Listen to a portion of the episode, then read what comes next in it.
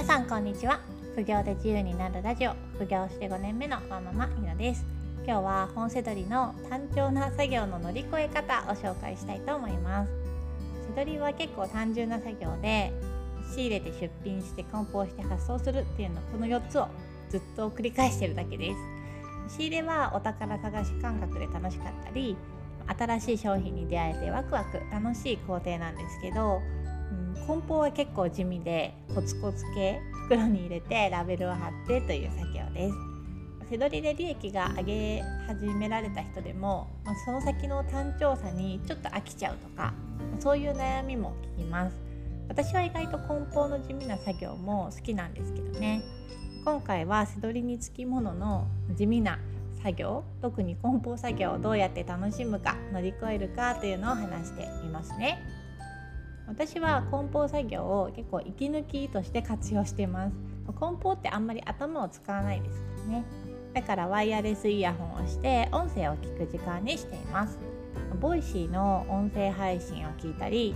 あとは私はスタエフでこう音声配信をしてるんですけどそれを聞き直してなんか話し方がいまいちだったかなとかってちょっと反省をしたりとか。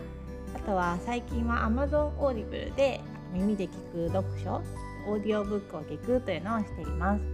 Audible は最初30日間無料でで1冊 Audible コインっていうので何でもオーディオブックと交換できるのですごくお得でした。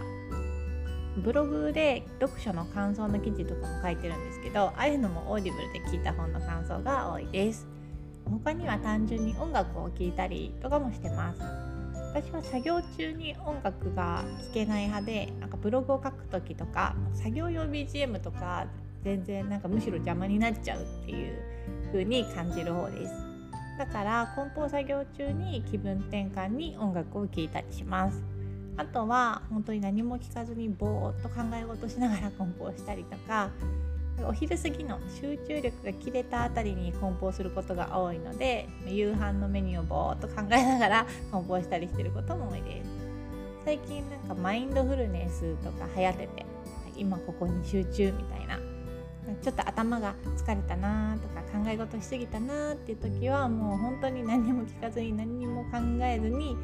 ただひたすら梱包に没頭するみたいな時もあります。ちょっと頭がすっきりする気もしますよ。梱包の時間をただ梱包の時間ってするとつまらないので何かプラスで意味を持たせるといいと思います。音声学習の時間にしたりとかちょっと頭を休める時間にしたりとかすれば単調な時間意味のない時間とは思わなくなると思いますよ。